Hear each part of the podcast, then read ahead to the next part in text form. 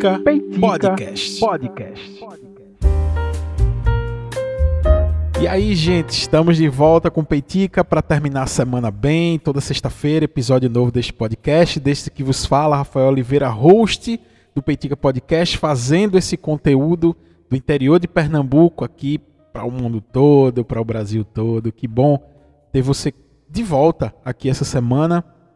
Mais uma semana com ótimos números do Peitica. Agradeço a você. Eu sempre estou enfatizando essa importância de compartilhar, de mandar para alguém o episódio, porque é isso que faz crescer, isso que faz dar corpo ao projeto. Então, te agradeço a vocês, principalmente aos membros do grupo secreto do Peitica, que essa semana a gente conversou bastante lá no grupo, né? Foi muito massa a semana da gente, a gente conversou, tiveram algumas, alguns assuntos legais, né?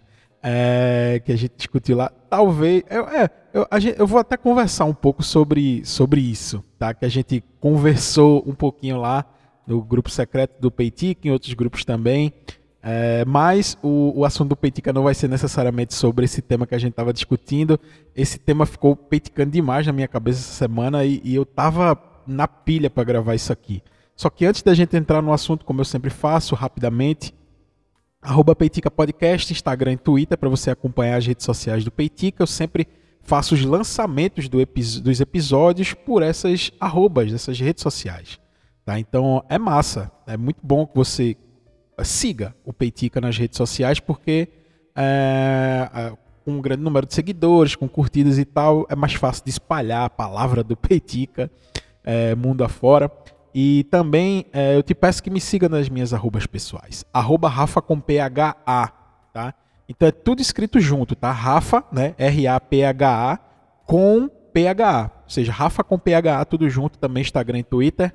Porque aí, é, lá nas minhas arrobas pessoais, eu, a gente discute, conversa. É, lá eu sou mais ativo. Então, segue essas duas arrobas que você vai estar completamente inteirado de todos os assuntos que a gente conversa durante a semana. É, agradecendo a você também que pode chegar por aqui. Segue o Twitter no Spotify. Uma coisa que eu sempre esqueço de pedir. Classifica o, o Peitica lá no Spotify com as estrelas que você acha que o Peitica merece. Porque quando você classifica, tem lá até de 1 a 5 estrelas. Quando você classifica, o Spotify entende que o seu público está curtindo o assunto é, debatido ali, o assunto, tema do podcast, e ele espalha para mais pessoas de acordo com o tema, com uh, a, o segmento, enfim. Então, se você for lá no Spotify classificar o Peitica, é, o Spotify vai entender que aquele conteúdo é massa, relevante e vai entregar para mais pessoas. Tá? Então, eu te peço esse favor, né, para que você que está ouvindo agora, classifique o Peitica no Spotify, que eu vou te agradecer de coração. Tá? Então, já entrando no assunto, tá? essa semana é, algumas coisas ficaram. E, e, eu gosto de trazer esse, esse tipo de tema para o Peitica, porque ele me estimula a pesquisar, ele me estimula a pensar sobre algumas coisas que eu já venho pensando. Então, é uma união de assuntos que me faz é, ficar muito feliz em gravar esse tipo de tema. Você já deve ter visto aí no título do programa. Seguinte, é, essa semana me deparei tá, com a história de uma seita? De uma seita ufológica. Parece uma viagem isso, né? Mas de uma seita ufológica, tá? Da década de 50. Mas tem calma, tá? Que eu vou explicar o porquê que eu me interessei pela história dessa seita. Porque, apesar de ter acontecido lá na década de 50, ela tem uma conexão muito forte com 2022. Com esses tempos tá, que a gente está vivendo de informação, de falta de informação, de é, distorção da realidade, distorção das informações. Então, o tema está completamente ligado com a nossa atualidade, tá? Mas antes, eu vou é, chamar a atenção para uma coisa. O que danado é uma seita ufológica? Pode parecer um negócio meio é, maluco, sem sentido para gente, mas é, eu já li relatos desse tipo de seita, tá? é, da década de 70, essa da década de 50, né, que a gente vai citar no Peitica de hoje. Eu já vi descrição de seitas ufológicas na década de 80. É, era algo, de certa maneira, comum. não comum a tal ponto de fazer parte da sociedade e tal, conviver com aquilo, não.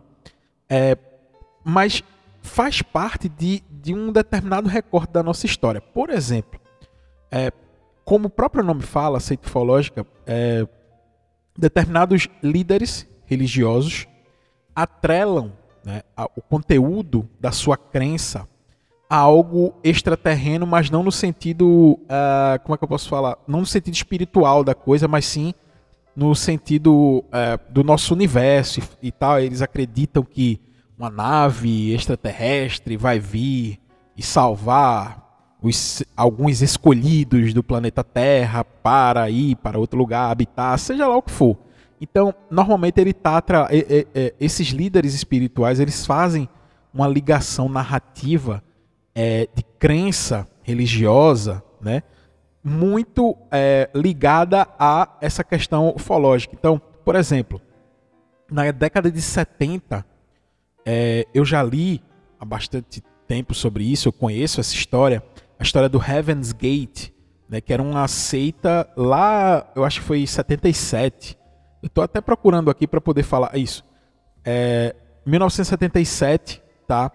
Um, um casal né, de líderes religiosos que chamava Marshall Applewhite e Bonnie Lou Needles. Então, esses, esses dois eles lideravam né, essa seita religiosa e cometeram um assassinato, é, em um suicídio coletivo, é, acreditando que é, ao fazer isso, isso foi 26 de março de 1977, é, é, eles acreditavam que fazendo isso, tomando um determinado tipo de veneno, né, na verdade 26 de março foi quando os corpos das pessoas foram encontrados por policiais lá de San Diego, na Califórnia.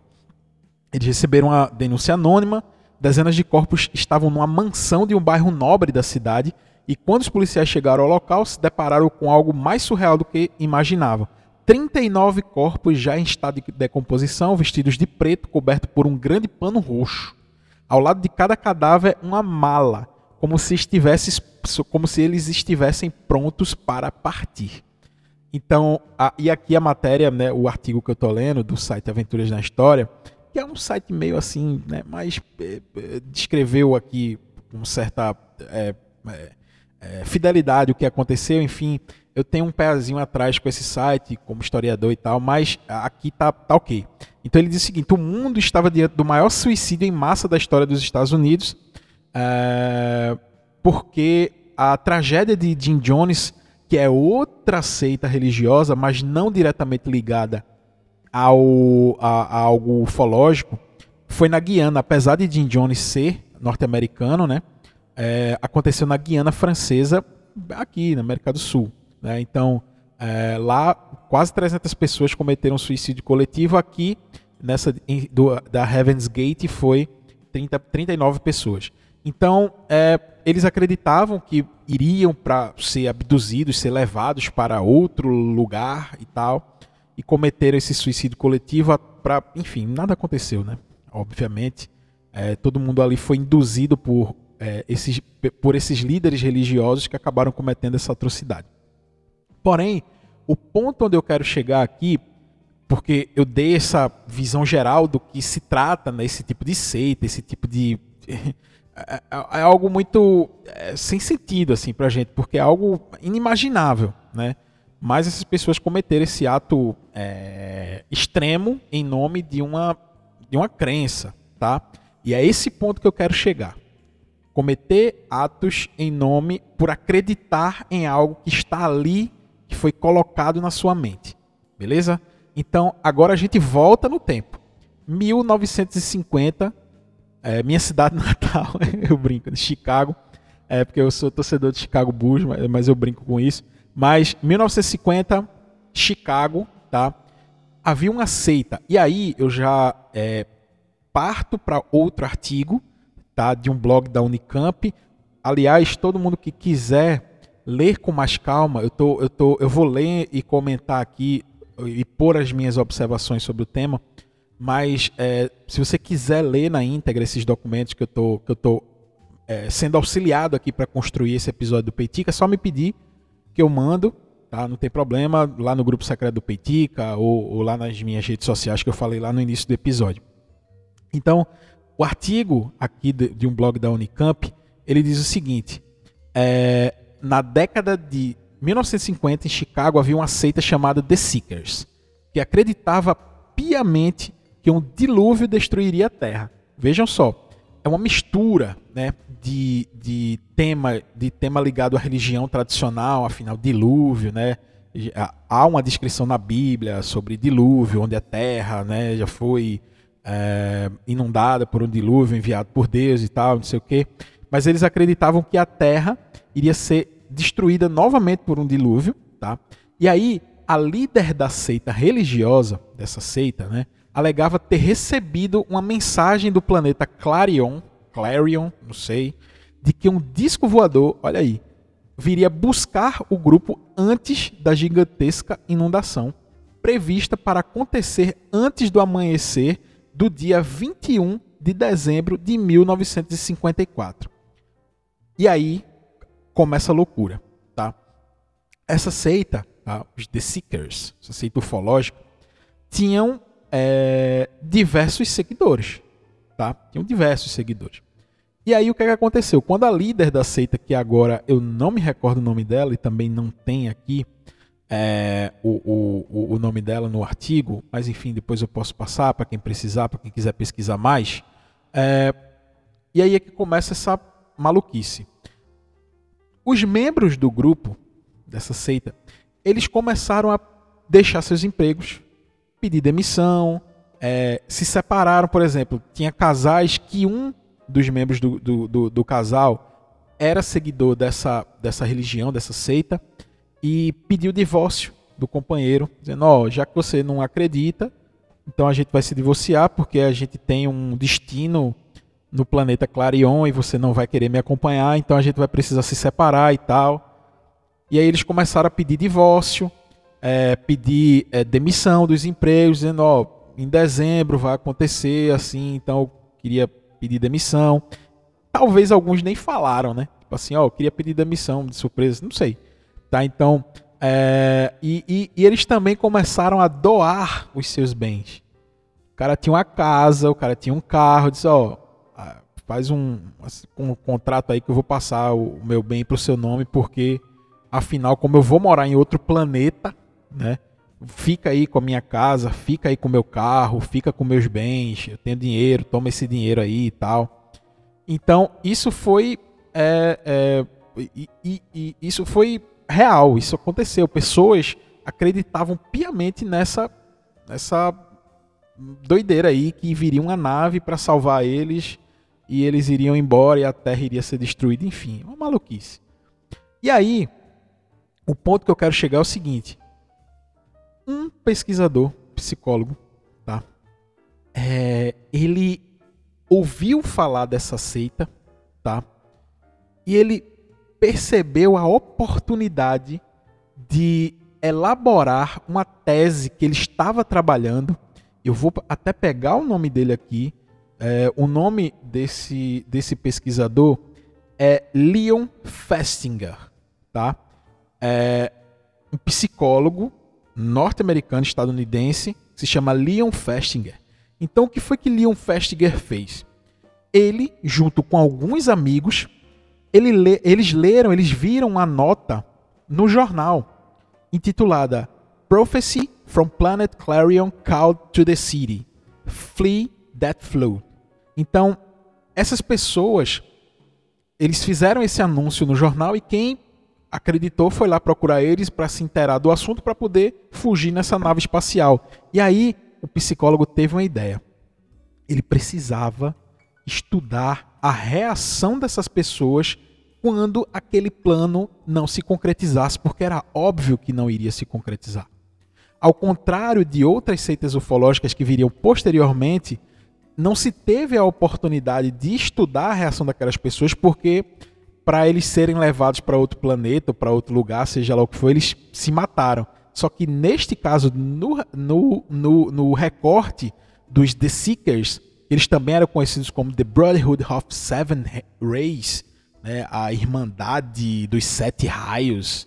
alguma coisa assim, The Brotherhood of the Seven Rays, enfim, algo assim, tá? Então, é, eles identificaram a possibilidade de entender uma tese de Festinger que se chamava de dissonância cognitiva, tá?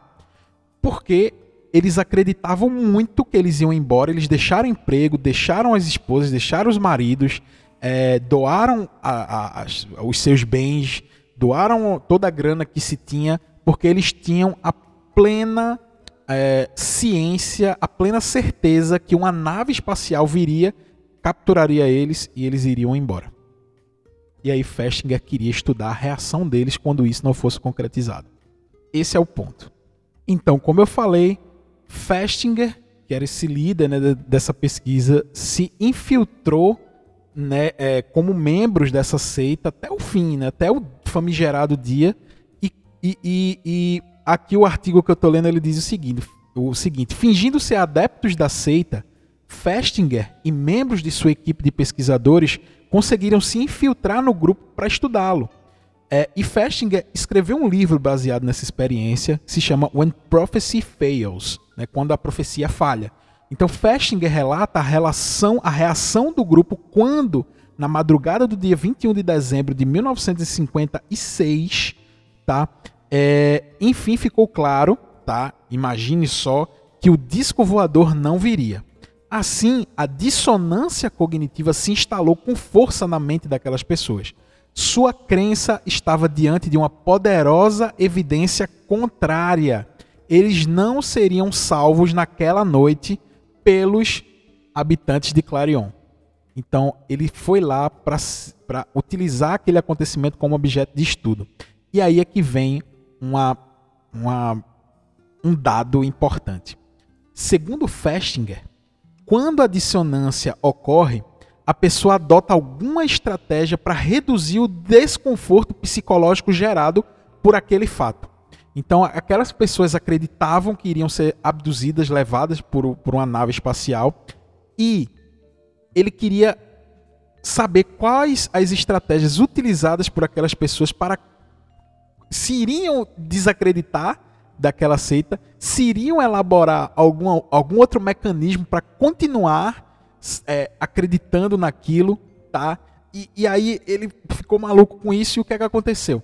É, uma saída possível, voltando para o artigo, é alterar a crença inicial. Prestem muita atenção nesse trecho, sem dela abrir mão. Veja, segundo Festinger, quando a dissonância ocorre, a pessoa adota alguma estratégia para reduzir o desconforto psicológico gerado. Uma saída possível é alterar a crença inicial sem abrir mão dela, para que a contradição com a nova evidência seja eliminada ou reduzida. E eis que então, quase 5 horas da manhã, em uma espécie de psicografia, a líder né, dos Seekers, dessa seita, recebe uma suposta, uma suposta outra mensagem afirmando que o pequeno grupo ali que se manteve reunido, porque tiveram algumas pessoas que disseram: Ó, oh, isso é maluquice, isso não vai acontecer, foi embora. Mas um grupo ainda permaneceu lá esperando até o fim. E ali, essa mulher revelou uma nova mensagem vinda do planeta Clarion. Ela disse é, que tinha se que aquele pequeno grupo, veja a mensagem que supostamente ela recebeu do planeta Clarion. Aquele pequeno grupo que se manteve lá emitiu tanta luz que o Deus da Terra decidiu salvar o mundo e não haveria mais uma inundação. Veja só. Eles se prepararam a vida inteira, eles venderam, eles doaram seus bens, eles se separaram das suas casas, das suas, dos seus cônjuges, eles largaram os seus empregos para no dia fatídico do, do grande acontecimento, quando não houve, obviamente, aquilo que se esperava, uma, a, a, líder da seita disse que recebeu uma mensagem divina e fez assim: Ó, oh, gente, a gente emitiu tanta luz aqui nesse lugar, fomos tão abençoados que Deus desistiu de destruir a terra e é por isso que os OVNIs não vieram. Vocês entendem e percebem já daí qual é a ligação que eu quero fazer com o nosso presente? E eu quero atrelar essa história a fake news de hoje em dia. Veja, tem gente que é bombardeada o dia inteiro por informação falsa. Tem gente que recebe informação falsa sobre todos os temas possíveis. E é isso que a gente vai enfrentar, né? a gente já está enfrentando, e até outubro vai ser uma loucura. Vai ser uma loucura isso aí, tá? A quantidade de pessoas imersas nesse tipo de conteúdo falso e esse tipo de conteúdo vão pegando pequenos factoides, né? Pega alguma coisinha ali que, que tem um fundo de verdade, manipula a informação, altera, joga para lá e cria uma outra narrativa e vai para frente, vai para trás e, e a, a, vai travestindo aquela, aquela informação falsa de pequenas verdades para se criar uma narrativa favorável àquilo que ele acredita. E aí é que está o grande ponto eu discuto muito, a gente conversa bastante, discutindo no sentido de conversar com alguns amigos sobre isso. Como algumas pessoas acreditam em coisas absurdas. E quando você chega e diz assim, ó, tá aqui, pega o celular e mostra, ó, isso é mentira. Tá aqui, ó, a evidência final que, que, não, que isso aqui é, é impossível de acontecer, isso aqui é mentira, não tem como. A pessoa faz, é, mas alguma coisa tem aí, sabe? É, tem até um caso clássico, né? É, quando a Manuela de Ávila, inclusive ela descreve isso em alguma, alguma de suas entrevistas. A Manuela de Ávila ela foi candidata a vice-presidente na chapa de Haddad lá em 2018, né? E aí, é, por ela ser mulher, o, o, ataque a ela foi um negócio assim absurdo. Foi, foi muito rasteira a, a, a campanha de 2018 porque atacou ela no seu íntimo, né, com a sua família, tem uma filha pequena e tal. Uma das, das coisas que, que distribuíram né, como fake news foi ela vestida com uma foto, né, entre aspas, uma evidência, ela vestida com a camisa onde dizia assim: Jesus é gay, algo assim. E aí isso circulou é, assim de uma maneira absurda. E realmente as pessoas. E ela disse, gente, eu sou cristã, tá? Apesar de vocês não aceitarem, né, que uma pessoa do tipo, do meu tipo, é, que seja uma pessoa de esquerda, comunista e tal, seja cristã, mas eu sou cristã e eu não, nunca usei essa camisa. Ela mostrou a foto original, então ela dizia assim, a pessoa vinha com a fake news, ela dizia, ok, a foto original é essa. O que, é que a pessoa fazia? É, você pode não estar vestido assim, mas, mas a sua galera pensa desse jeito. Ou seja, a pessoa pegou aquele fato que contrapõe com provas aquele factoide que foi criado, aquela mentira que foi criada, aquela pessoa pega o fato que causa a, a dissonância cognitiva nela, que confronta aquele ideal que ela acreditava, e ela modifica o, o sentido e o objetivo para continuar acreditando naquilo. Então é por isso que é tão difícil de combater fake news. Porque é, existem mecanismos de, mesmo com a prova, com a evidência na sua cara, mesmo com essa prova e com essa evidência, a pessoa que é confrontada pela, pela dissonância cognitiva, ela cria essa ferramenta para alterar o, o, sentido de cognição dela, para ela continuar acreditando naquilo que ela quer acreditar, porque ela foi bombardeada com, a, com aquilo a vida inteira. E é por isso que a fake news trabalha da maneira que ela trabalha é a todo momento bombardeando, a todo momento. Não passa-se um dia sem que a pessoa receba um conteúdo para fortalecer aquele ideal, para fortalecer aquela ideia que ela tem. Então, é uma batalha dura, uma batalha dura para você fazer com que as pessoas é, retomem o, a, a, a, a sua integridade mental e a sua, sei lá, capacidade de discernimento é uma batalha duríssima e é esse o legado que vai ser deixado no Brasil após esses anos de, de desgraça que a gente está vivendo. São pessoas, tá, que acreditam tanto naquela sua crença pré-estabelecida que mesmo confrontadas com provas, com evidências mostrando, olha, tá vendo isso aqui é mentira, a pessoa vai criar um mecanismo de continuar de, de alteração de realidade para continuar acreditando naquilo que ela acredita. Isso é tática. Isso daí é algo pensado, é algo planejado, é algo estudado. Do mesmo jeito que tem um psicólogo como esse Leon Festinger que eu citei, que estuda é, esse tipo de, de reação para tentar entender e talvez até combater, existem pessoas que entendem e querem alimentar aquilo ali para se aproveitar da narrativa para tirar vantagem, seja da maneira que for.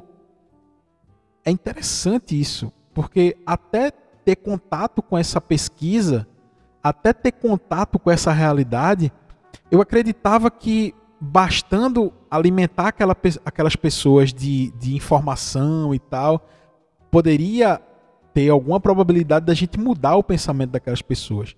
Só que é, é tipo assim, a gente está subindo escada rolante na, na velocidade máxima. Assim, ao contrário, né? A gente está subindo a escada que desce.